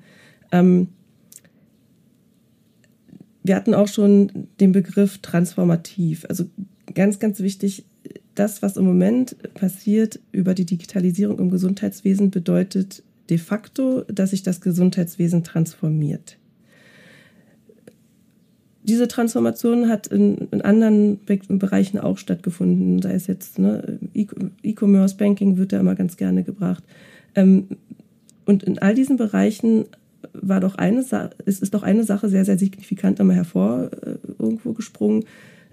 Zum beziehungsweise eigentlich zwei Dinge. Ähm, zum einen gab es auf einmal neue Player, die sich äh, auch in, jetzt wirtschaftlich betrachtet ähm, in den Wettbewerb gestellt haben zu ja in, in, Bereichen, in denen man es vorher gar nicht gedacht hätte über die Zeit.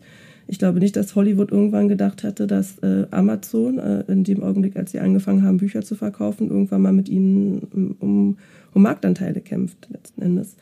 Ähm, sprich, es, es findet eine Umwälzung statt. Und genau diese, diese, Frage, diese Frage, wie wird diese Umwälzung im Gesundheitswesen aussehen, führt natürlich auch dazu, dass ganz viele Leute sich jetzt auch aufmachen und mit dem durchaus legitimen Interesse äh, auch eines, ja, einer Geschäftsidee sich überlegen, wie sie sich als sogenannte neue Player irgendwo auch etablieren können. Und das, und das Spannende ist an der Stelle, äh, dass das etwas ist, was am, am Ende, zumindest äh, in, den schon genannten anderen Bereichen, immer dazu geführt hat, dass der Konsument gestärkt wurde in seiner, in seiner Rolle. Weil der wesentliche Hebel, den eben diese neuen Spieler haben, die ein neues Angebot schaffen, ist natürlich genau dorthin zu gehen und dort einen, einen tatsächlichen nutzenstiftenden Wert auch zu vermitteln, ähm, wo ja, wo im Grunde genommen das ganze System sich auch hin fokussiert. Und das ist äh, in unserem Fall, ja, das kann man ja nicht oft genug betonen, weil es ja auch so oft vergessen wird, das ist halt der Patient. Äh, erstaunlicherweise, muss ich dazu sagen, hält sich das aber so, so äh, in, in, unseren, ähm, gerade in unserem Land so fest, dass es eben nicht der Patient ist, also bis hin zu der Aussage, wie oft ich die gehört habe, der Patient zahlt nicht und er sei auch nicht zahlungswillig, dass selbst in äh, so Pitches von Startups man ganz, ganz oft sieht, dass sie sich im Wesentlichen eigentlich auf die Ärzte konzentrieren und nicht auf die Patienten. Ich finde, wenn ich das erstmal salopp sagen muss, äh, jedem solchen Pitch, also jeder, der so, einen Pitch-Deck äh, als Startup präsentiert, dem müsste der Hintern versohlt werden. okay, äh, verstanden. Also, für dich ist es ganz klar, es kann nur der Patient sein. Ja, wir alle. Es können nur wir alle sein. Entweder wir setzen uns ein und demokratisieren dieses System, stärken unsere Position, kommen aus der Abhängigkeit, dann kriegen wir auch ein besseres System. Oder wir kriegen es halt nicht gebacken, dann müssen wir weiter mit dem leben, was wir haben, dürfen dann aber auch bitte nicht so laut drüber jammern, weil das ist dann so, haben wir dann selbst verschuldet. Ne? Wissentlich. So, ähm, sage ich das jetzt mal an der Stelle. Also, wie schaffen wir das? Ist das ein natürlicher Prozess? Ähm, ich kann ja auch das Wort der Disruption nochmal reinnehmen, also da, wo sich wirklich ähm, viele, viele Branchen eklatant schon verändert haben in ganz fundamentaler Art und Weise. Und der letzte, die letzte Bastion ist eben das Gesundheitssystem äh, mit allem, was da dran hängt. Also das, das wird sowieso so kommen. Also das ist der Lauf der Geschichte und wir halten das nicht auf. Wir können es höchstens beschleunigen oder mitgestalten, ja, wenn wir denn, wenn wir denn wollen. Oder ist das etwas, was möglicherweise auch einfach nicht stattfindet, wenn wir jetzt nicht den, den Arsch hochkriegen? Wie siehst du das? Ich denke, dass sich die Rolle des Patienten verändert, wird definitiv stattfinden auf eine oder andere, auf die eine oder andere Art und Weise. Die, die wesentliche Frage ist, ob, ähm, ob die, das Szenario, in dem sich das denn abspielt, eines ist, das äh, tatsächlich ein, ein freiheitliches ist und äh, eines, in dem, da bringe ich jetzt nochmal das wichtige Thema Daten auch auf, ähm, der Patient und der Bürger tatsächlich auch ähm, dazu ermächtigt wird, eine, die, die Hoheit über seine Daten zu haben, oder ob es ein System ist, in dem er in gewisser Weise einem, ja, eine Value Proposition nennt man das ja so schön, ja, ein, also ein, ein Angebot erhält äh, im Sinne einer Gesundheitsleistung, äh, die, die schon näher dran ist an, an dem, was man jetzt einem Konsumenten vor, vorschlagen würde, aber als Konsequenz davon eben auch erfordert, dass er gewisse andere Ansprüche an der Stelle über Bord wirft, um es mal so ganz profan zu sprechen, äh, zu sagen. Ähm, letzten Endes ist dafür das Interesse äh, für, für den Markt und auch für die Möglichkeit, direkt an, äh, an den Patienten heranzutreten, um, ja, um, um eben irgendwo auch neue Geschäftsmodelle und, und neue, neue äh, Arten, Gesundheit anzubieten, im wahrsten Sinne des Wortes an den Mann oder die Frau zu bringen, ähm, das wird definitiv passieren. Die Frage ist ja, wollen wir am Ende äh, ja das und, und das klingt immer irgendwie so futuristisch, aber es ist das halt leider nicht. Das deswegen sage ich, ich würde mir mal wünschen, man könnte irgendwann mal so, so, irgendwie so, ein, so eine riesen Medienkampagne oder irgendwo ja so, so ein so, so ein Aufweck äh, Informationsmomentum, äh, sei es ein Kinofilm oder so, machen, um einfach den Leuten auch mal klar zu machen, was eigentlich gerade passiert, weil letzten Endes es gibt Google Health, es gibt äh, es gibt äh, Amazon Health und das nicht erst seit gestern. Ähm, und ich ich muss ganz ehrlich sagen, äh, und, und das, äh, das ist jetzt so ein bisschen ähm, ja, vielleicht äh, ein Stück weit provokativ, ein Stück weit auch, um, um deutlich zu machen, wie, ja, wie greifbar im Grunde genommen auch es schon ist, dass sie sich nicht nur irgendwo so ein bisschen äh, auf dieser Wiese tummeln, sondern tatsächlich auch Fakten und Angebote schaffen. Ähm, wenn angenommen, also ich, ich zeichne das tatsächlich ganz gerne als Szenario, angenommen, ähm, wir bewegen uns weiter so inkrementell im, in Bezug auf Digitalisierung, weil äh, allen, allen äh, Fortschritten jetzt auch was Gesetzgebung äh, angeht und so weiter zu trotz äh, machen wir da noch nicht den Lieb. Ja, wir sind noch nicht bei Sprunginnovation, wir sind noch nicht äh, in dem Augenblick, wo wir exponentiell tatsächlich erleben. Wir sind immer noch bei inkrementell. Ähm, an, angenommen, äh, dieser andere Weg, ja, der, der im Moment vielleicht überhaupt nicht in, im Bewusstsein unserer Gesellschaft angekommen ist, der sich aber durchaus mit diesem wichtigen Thema äh, Healthcare beschäftigt, findet, kommt in fünf Jahren oder so mit einem Angebot um die Ecke, das äh, mir glaubhaft vermittelt, ähm, auf ein Netzwerk von Ärzten und Kliniken zurückgreifen zu können, bei denen ich weiß, dass ich äh, ein anderes Erlebnis habe als das, was ich eben in, in meinen 42 Jahren bis jetzt so erlebt habe. Ähm, gleichzeitig äh, mir ermöglicht, äh, ein, eine gewisse Transparenz ja, über meine Daten zu haben, auch mein, die, mir die Daten zur Verfügung stellt, auf eine ja, auf, auf eine brauchbare Art und Weise auch ähm, diese Daten analysiert, mir die Möglichkeit im Grunde genommen gibt, meine Gesundheit in die Hand zu nehmen.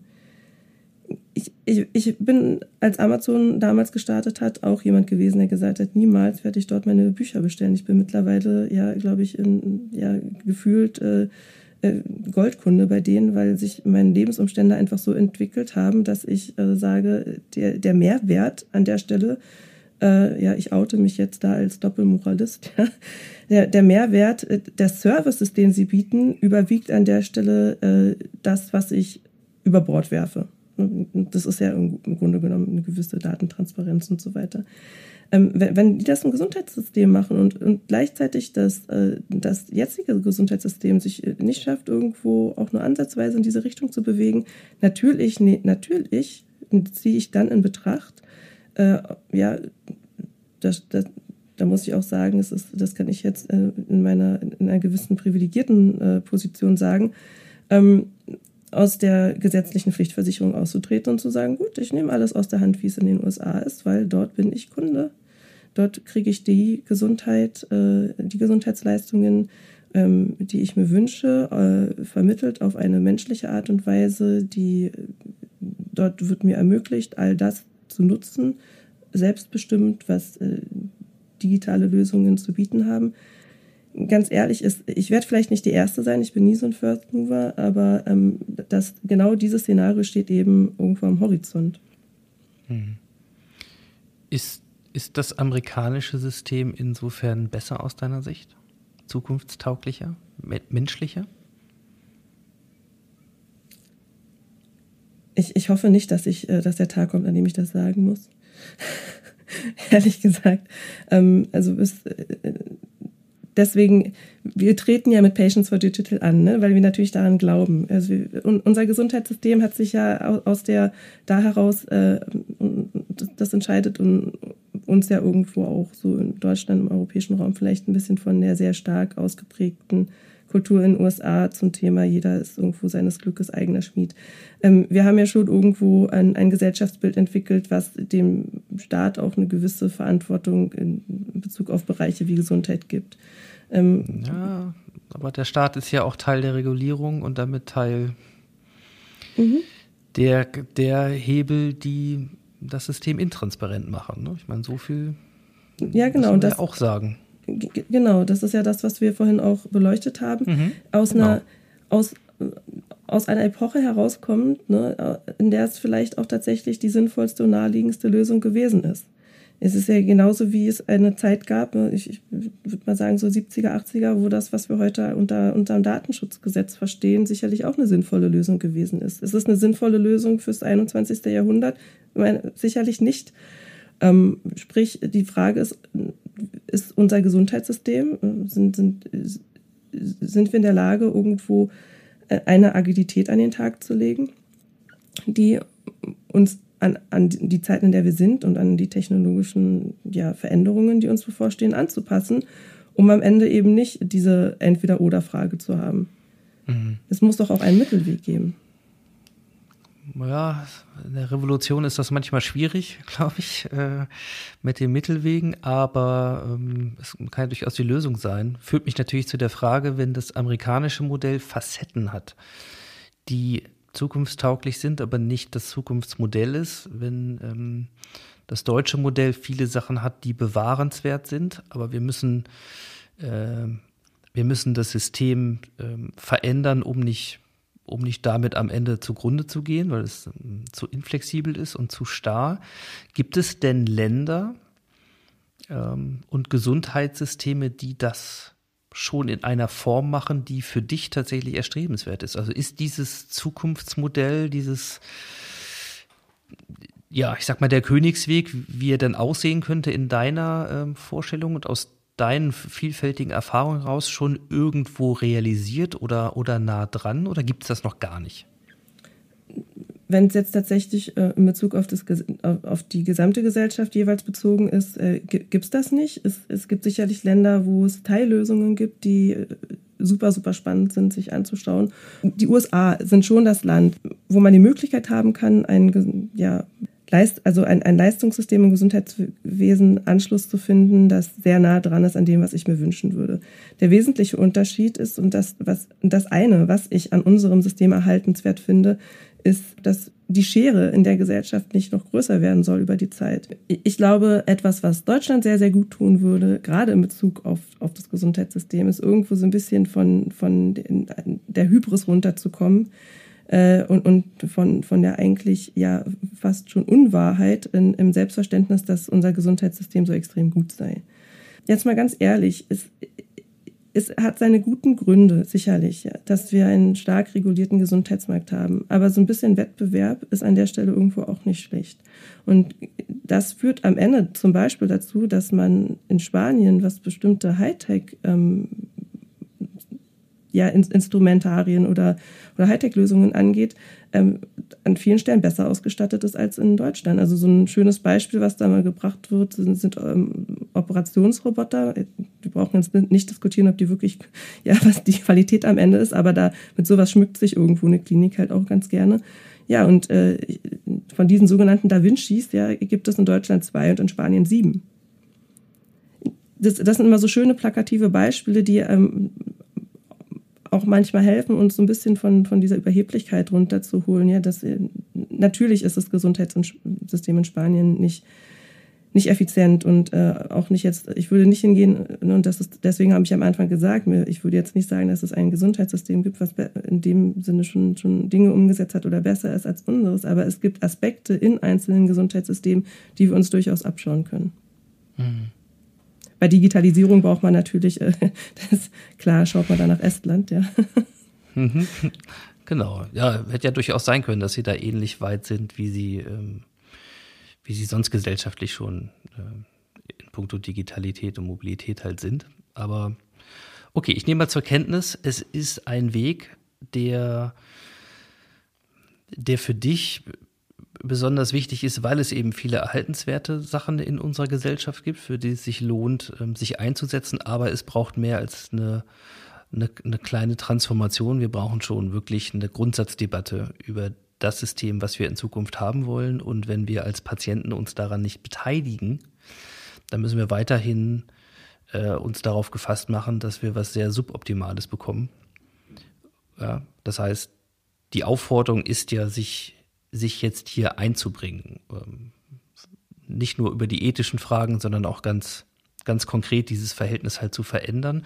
Und die Hoffnung ist, dass das auch im Gesundheitssystem möglich ist, wenngleich es Gründe gibt, warum dieser Bereich der letzte ist, der vermeintlich die Digitalisierung anpackt und umsetzt. Ne?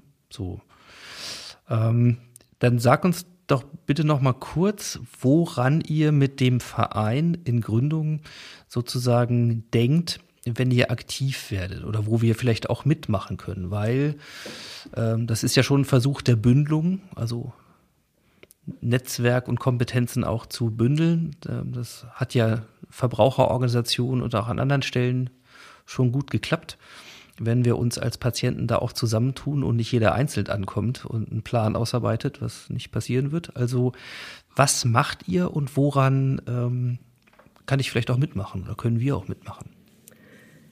Was, was ganz, ganz wichtig ist für unsere Ziele und, und das, das, das oberste Ziel ist ja das Thema äh, Gesundheit, digitale, digitale Gesundheit, die Frage, wie sieht, unsere, wie, wie sieht unser Gesundheitssystem von morgen aus, an den Bürger ranzutragen. Und das Thema Gesundheit, Gesundheitssystem und das, was dort besprochen wird, ist auf, wegen all der Sachen, die wir gerade besprochen haben, einfach enorm schwer zu greifen für die und, und wird auch in vielen Diskussionen irgendwo ähm, nicht mit der Wertigkeit äh, ja berücksichtigt, die sie eigentlich haben sollte. Ein, ich gebe ein ganz, ganz wichtiges Beispiel. Wir, wir sprechen gerade an ganz, ganz vielen Stellen über mehr Partizipation. Wir sprechen an ganz, ganz vielen Stellen über, darüber, wie wichtig das ist, Barrierefreiheit zu ermöglichen. Mittlerweile gibt es sogar schon das Thema digitale Barrierefreiheit. Was bedeutet digitale Barrierefreiheit denn eigentlich für, für das, was uns jetzt im Gesundheitswesen bevorsteht? Bürgerpartizipation im Gesundheitswesen. Was bedeutet das? Genau das ist das, was Patients for Digital vorantreiben möchte. Überhaupt die Frage zu stellen, in einem breiteren gesellschaftlichen Kontext auch ähm, darüber zu sprechen und eben nicht in dieser äh, in diesem abgesteckten Bereich von, von Experten oder von Leuten, die jetzt äh, sich da geschäftlich betätigen wollen oder vereinzelten Patienten, die einfach eine so große Motivation haben, ähm, wie wir im Moment das natürlich alle sind, ähm, dort was zu ändern. Wir, wir wollen ja kein Club der äh, Eingeschworenen sein. Wir wollen aus, aus dem Einblick, den wir haben und aus der Position heraus, die wir haben, nach draußen gehen und einen viel größeren, eine viel größere Debatte äh, führen und natürlich auch Schulterschlüsse mit Bereichen, die vielleicht jetzt mit dem, was sie bewegen wollen, noch gar nicht in erster Linie an Gesundheit denken. Wir haben ja vorhin mit Bildung da auch schon ein bisschen dran gekratzt. Das, äh, das Thema Bildung ähm, setzt sich ja auch mit der Frage auseinander, nicht nur, nicht nur bedingt durch die ähm, ähm, Corona-bedingten Herausforderungen, die wir jetzt gerade haben, ist ja die Frage, wie sieht eigentlich Digitalisierung in, in, im Bildungswesen aus? Durchaus auch mit, der, äh, mit so Fragen verknüpft von, ähm, ja, die schon revolutionären Charakter haben. Wird, werden wir in 10 oder 20 Jahren eigentlich noch dieses universitäre System haben, wie wir es heute haben? Also, und die Ideen, die dahinter stecken und auch die Bilder und Visionen, die haben natürlich viele Parallelen mit dem, was wir was wir sicherstellen wollen mit Patients for Digital, weil letzten Endes ist Gesundheit ist ein Gesellschaftswert. Es ist etwas, ähm, was, glaube ich, auch erhaltenswert ist, dass wir uns da auch irgendwo ähm, verantwortlich fühlen, dass äh, Gesundheit gewährleistet ist. Ähm, und wenn es dann am Ende bedeutet, auch wenn es dann vielleicht erstmal, weil wir so daran gewöhnt sind, Gesundheit und Wellbeing voneinander zu trennen, wenn es aber am Ende bedeutet, dass wir eine ganz neue Vorstellung, eine ganz neue Wertigkeit im, im Bewusstsein schaffen von, von uns Bürgern und Konsumenten ja irgendwo auch, ich glaube, äh, dann haben wir automatisch ein größeres Mitspracherecht, weil letzten Endes haben wir uns ja zwar einerseits entschieden, Gesundheit zu regulieren, wir haben uns aber gleichzeitig auch entschieden, Gesundheit äh, nach wie vor in einem mehr oder weniger frei, freien marktwirtschaftlichen Gefüge zu betreiben. Äh, das ist ja etwas, womit sich die Pharmaindustrie ja auch immer wieder irgendwo konfrontiert sieht. Das, ist, das haben wir gesellschaftlich entschieden, dann sollen wir es doch auch einfach mal konsequent ausleben. Und in, einem frei, in einer freien Marktwirtschaft ist am Ende der Kunde König, um es mal so ganz platt zu sagen. Ich gestehe, äh, dass dass es sich so vielschichtig dargestellt hat, wie es einfach auch ist. Dieser ganze Komplex äh, Gesundheitssystem, Gesundheitsökonomie, äh, individuelle Erfahrungen und Perspektiven, äh, ein systemisches Zusammenwirken. Äh, und natürlich ist es so, dass es mich ein, ein bisschen zurücklässt mit den großen Fragen, die du gestellt hast. Denn ähm, das, es gibt natürlich eine Sehnsucht nach mehr Antworten. Also wie denn nun, wie denn hier, wie sieht denn das System aus, wie kommen wir dahin? Aber es ist klar, dass es dir und euch vor allen Dingen darum geht, diese Diskussionen anzustoßen. Und ich glaube, das ist mehr als wichtig und das nicht als elitäre Nischenveranstaltung zu, zu versuchen, sondern einen breiten öffentlichen Diskurs darüber zu führen mit, mit allen. Also wirklich, wir als Gesellschaft müssen für uns entscheiden, welches Gesundheitssystem wir denn haben wollen. Ähm, und dafür müssen wir bereit sein, uns auch einzubringen und diese Diskussion nicht einfach den üblichen überlassen.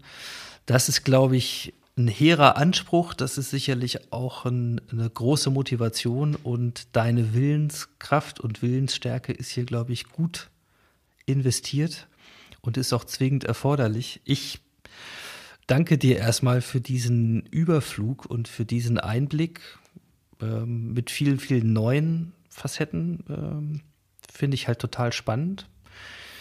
Für alle, die jetzt vielleicht dranbleiben wollen, was sich aus eurem Verein derzeit noch in Gründung Patients for Digital dann weiterentwickelt oder an dir, weil Vielleicht habe ich Lust, mich genau an diesen Diskursen zu beteiligen. Wo kann man euch finden? Wo kann man sich hinwenden? Ähm, wo habe ich eine Chance, an euch dran zu bleiben? Ja, das, das Allereinfachste ist natürlich über unsere Website. Ähm, ganz äh, naheliegenderweise ist das, lautet die www.patientsfordigital.com. Ähm, Und das vor als vier, ne? Geschrieben ganz, als Ziffer quasi. Vielen Dank, genau, ganz wichtig. Äh, unter Patients for Digital findet ihr ähm, zu jedem von uns, der sich jetzt der Sache verschrieben hat, ähm, eine kurze Beschreibung, auch was uns motiviert. Und wir hoffen darüber irgendwo auch an, Anknüpfungspunkte eben zu geben für, äh, von unterschiedlichster Seite. Wir freuen uns wirklich sehr, gerade über persönlichen Austausch äh, in, zu diesen, in dieser Phase, weil letzten Endes, wenn wenn wir sagen, unser Ziel ist eine Grassroot-Bewegung, ne, und davon sind wir natürlich noch weit äh, entfernt, wenn wir jetzt irgendwo mit, mit 10 bis 15, ja, mittlerweile gibt es äh, natürlich auch noch ähm, viele Leute rechts und links, äh, die sich äh, schon sehr, sehr nah im Grunde genommen auch unserer Bewegung angeschlossen haben. Aber nichtsdestotrotz ist das natürlich überhaupt keine Größenordnung, die in irgendeiner Weise an eine Grassroot-Bewegung rankommt. Wenn, wenn wir sowas äh, ins Leben rufen wollen, dann brauchen wir Schulterschlüsse mit, äh, mit Gleichgesinnten und vor allen Dingen Gleichgesinnte, die, in der, die, die sich irgendwo auch auf die Stirn geschrieben haben, und unsere gesellschaftlichen Herausforderungen wirklich ganz breit zu verstehen und eben aus dem Silo-Denken und Expertendenken rauszukommen und dabei nicht vergessen, dass es am Ende ganz, ganz wichtig ist, dass wir auch irgendwo zusammenstehen. Und dieses Zusammenstehen etabliert sich an erster Stelle in dem Augenblick, in dem wir ins Gespräch gehen. Darum würde ich äh, mich wirklich freuen, wenn ich, wenn wir kontaktiert werden, Gespräche führen können mit ähm, Leuten, die gleich oder ähnlich denken, aber vielleicht bis jetzt gar nicht unbedingt sich mit dem Thema Gesundheit so sehr auseinandergesetzt haben, sondern zum Beispiel mit Bildung, ähm, mit Gleichstellung, und das, da, da gibt es so unglaublich viele Überschneidungspunkte und genau die wollen wir identifizieren und genau da müssen wir einfach Synergien schaffen, damit wir das umsetzen können, was wir uns alle vorgenommen haben. Dabei wünsche ich euch ganz viel Energie, viele neue Synapsen und, und äh, Schulterschlüsse, viele Impulse und auch den nötigen Rückenwind und, und das Durchhaltevermögen an der Stelle. Ich werde mir das auf jeden Fall anschauen, denn ich möchte auch gerne ein zukunftsfähiges Gesundheitssystem und ich habe gelernt, dass ich dafür dann auch was tun muss und nicht nur hin und wieder mit meinem gelben Schein mal irgendwo in eine Praxis dackeln und hoffen, dass der Mediziner, der mir dann gegenüber sitzt, das schon richtig machen wird. In der Zukunft braucht es ein bisschen mehr und da liegen die Chancen. Insofern, liebe Mina, vielen, vielen Dank für deine Zeit und äh, wir hören uns da auf jeden Fall wieder. Vielen Dank, Ingo. Ich freue mich wirklich sehr über diese spannenden Fragen, die äh, an der einen oder anderen Stelle tatsächlich ja auch nochmal für mich eine Möglichkeit geboten haben, ganz anders zu denken und zu antworten. Es hat super viel Spaß gemacht und ich lade dich gerne zu unserem nächsten Roundtable ein. Bin ich gern dabei.